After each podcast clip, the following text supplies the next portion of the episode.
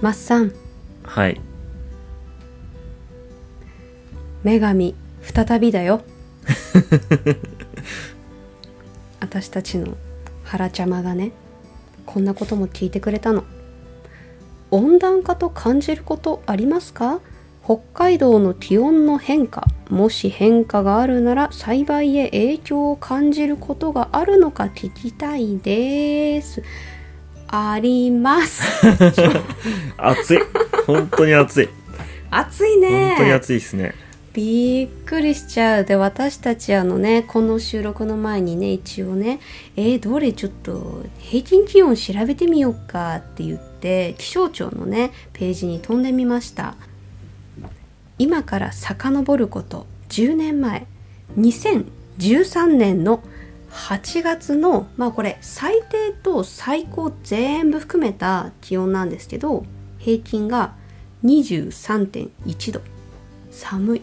うんうんうん。2013年がね。はいはいはい。ね。うんまだ私たちが少し若かった頃ですね。うんうん。あの一昔ですよ、うんうんうんうん。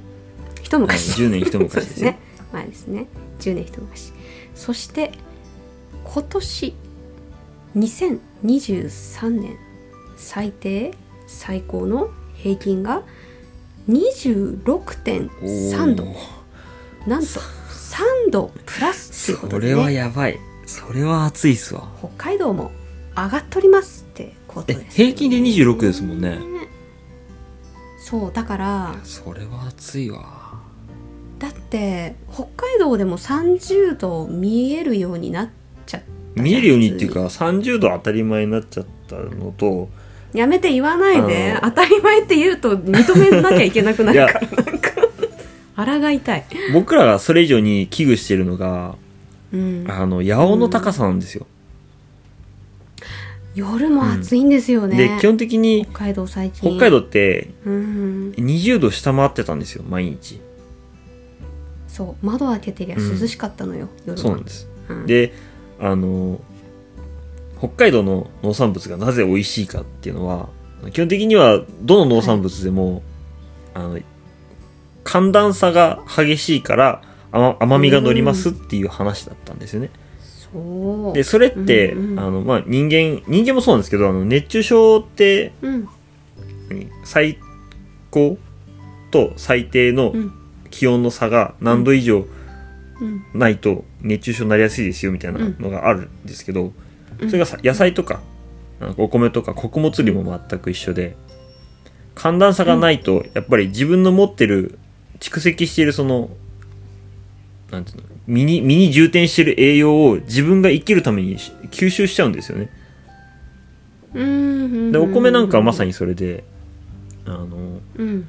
白未熟粒って言われるうん。あの白田って白く濁ったように見える粒あるじゃないですか。あれは白く濁ってるんじゃなくて、白く濁ってるんじゃなくて、光の乱反射で中身がスカスカになったのが白く濁ってるように見えてしまうってそう。で実際は中がスカスカなんですよね。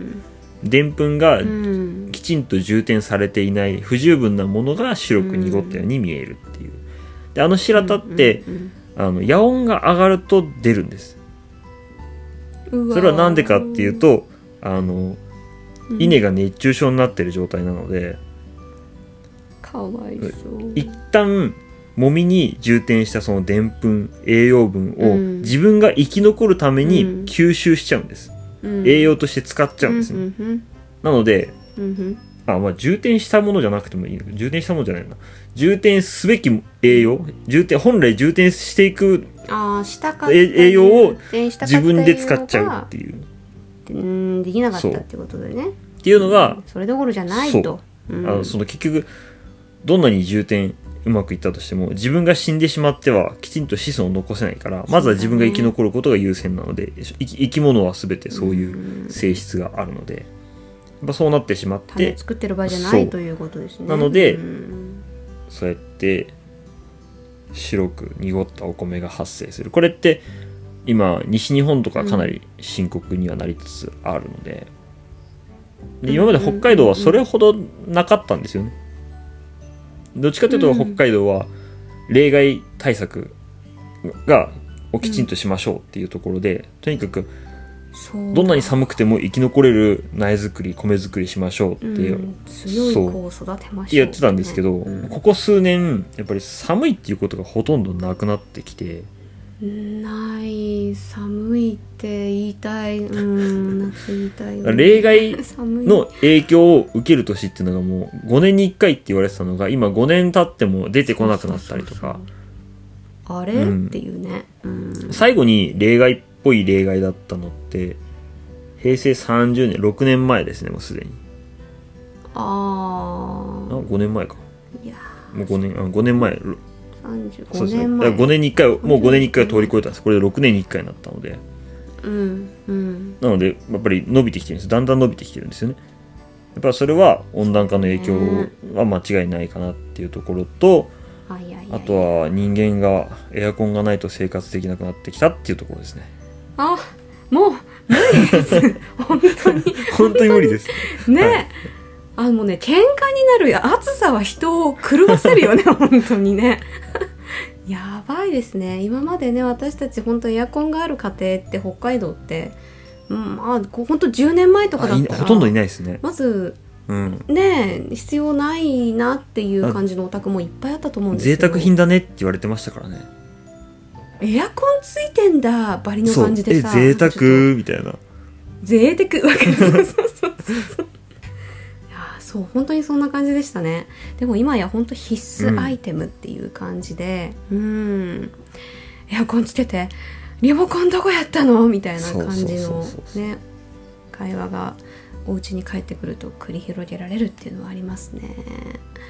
いやだからさ何年？2年？去年あ今年もかな？去年かな？あの笹の花が咲いたのを見たのよ私。あ今年も咲いてるんですか？咲いてたのさ。笹の花を2年前かなまず。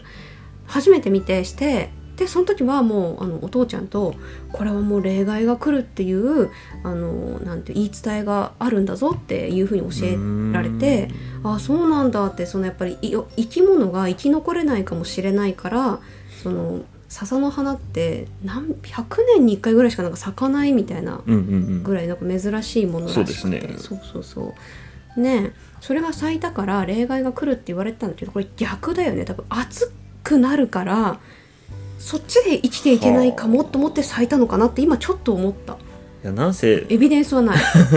うん。自信満々。いやなんせやっぱり北海道に住んでる生き物、動植物すべてもう生き物すべてがやっぱり身の危険を感じるレベルになりつつあるっていうのは感じるよね、うん。だし動物もさ。今西日本とか39とかですよね、うん。確か最高気温。やばくない？インフルエンザの体温だよ だって。すごいよね。世界や。世界で49度が出てたんじゃなかった？違嘘。ったかないどこやちょっと僕うろ覚えなんですけど。ああ太陽で皮膚40が49じゃないですね。焦げる45ですね。失礼失礼。45度？そうですね。ヨーロッパでイタリアのシチリア島で45.7を記録、45.7いや厚めのお風呂じゃない？いや入れないな45.7のお風呂に。やけどしますね。全然誰やけどしますね。やけどするよね。するするするする銭湯にあれでしょ？一箇所だけポンってある高温風呂で ベテランのおじいちゃんとおばあちゃんしか入れませんぐらいの温度でしょ？無理だわさ。すごいですね、うん。すごいな。いやこれからどうなっていってしまうんだろうねって思うよね。こんなに10年でここまでの変化がさこう数字としても出てるし体感としてもあるわけじゃない、これだから温暖化ってでも、うん、あのこれ実は温暖化って周期説ってあるんですよ。は。そう。あのまあ少数派なんですけどあの温暖化ってその、二酸化炭素がどうとかメタンガスがどうのこうのっていううん。温室効果ガスによるものではないんじゃないかって言ってる人も学者さんも中にはいて、そのほ温暖化って周期的なものだから氷河期があって、うん。暑い時期があってまた寒い時期があってを繰り返してる、それを何う百年うんスパン、うん。何千年スパンで繰り返している。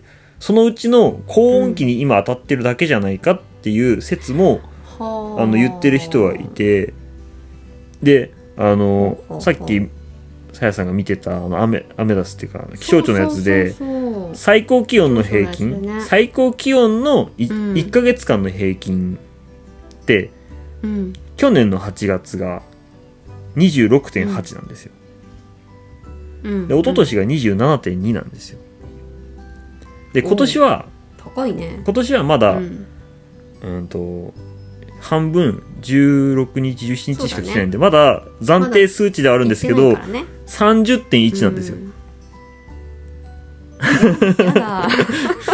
でぴょこってぴょこって上がってるんですねうんぴょこってしてんの？で、う。ん。30度台に乗った年っていうのが実はあのそんなにないんでないんですけどなんかでもさあれ過去になかったっけさ？すっごい昔そうなんです。あのさっき見たや1882年と1877年つそうそうそうですそうですそうです。で直近だと直近だと1950年代にも1回あるんですよねうーん。まあそれはおそらく100年あのちょっとピョンって。周期とかさああり得るんじゃないですかね。そうそう。そう100年周期200年周期で暑い寒いを繰り返している可能性も全然あって、まあうん。もちろんだからといってその温暖化関係ないからバンバンやりましょうっていう話ではないんですけどうんうんうんうん。もしかしたら温室効果そう温室効果ガスとかを極限まで削減したところで、暑くなることに変わりはないんじゃないかっていう可能性もあるんですよね。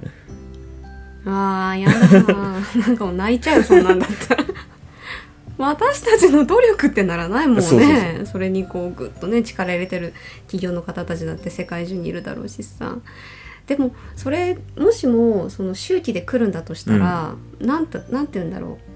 変な希望みたいのもちょっと感じまあ、るしいずれ数数百年後には、あの恐竜が、るねもちろん。恐竜が絶滅するレベルの氷河期がまた来る可能性もあり得るんですよね。かもしれないし、そうそうそう。だしやっぱりそのあの植物とねあの作物に対する技術も、その都度進化していって、そうですね。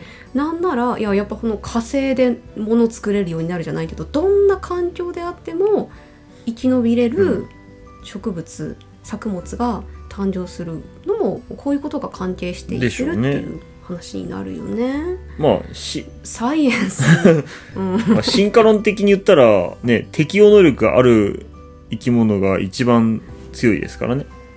うんそうだねえー、面白いねでもこうやってあのやっぱ気象のデータを見るといろんなことが見えてくるねうんそうですね。。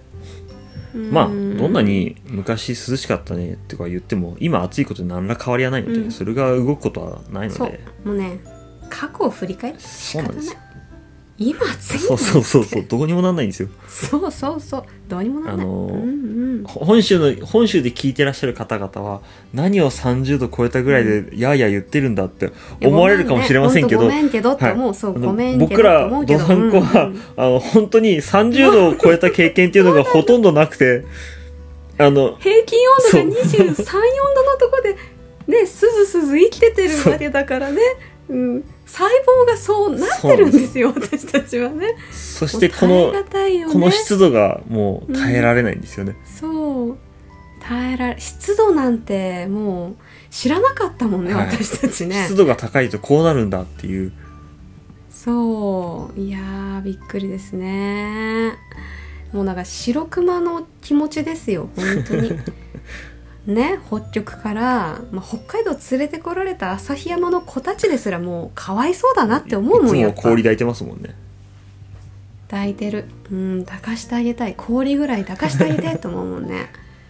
頑張って生きておりますね。これからもね暑い夏まだまだ続くね。残暑もあるしね。まだねあ9ー月。長期予報見ても向こう1週間30度超えでしたね。あいやいやいやうーんね別に雪を待ってるわけじゃないんですよ全然ね。雪を待ってるわけじゃ全然ないんですけどわがままなね北海道民ということでね夏は暑けりゃ嫌だって言うし冬は雪多けりゃ嫌だって言うし どっちなんだって感じなんですけれどもうん温暖化北海道民もひしひしと感じております。はらちゃんどうだった？今回のいいかな、うん、確認取るんじゃないよ。ね。北海道に住んでるのにそう。暑いとか抜かしてごめんね。福岡もっと暑いのにね。うん。明日も頑張って生きていきますということで今日もありがとうございました。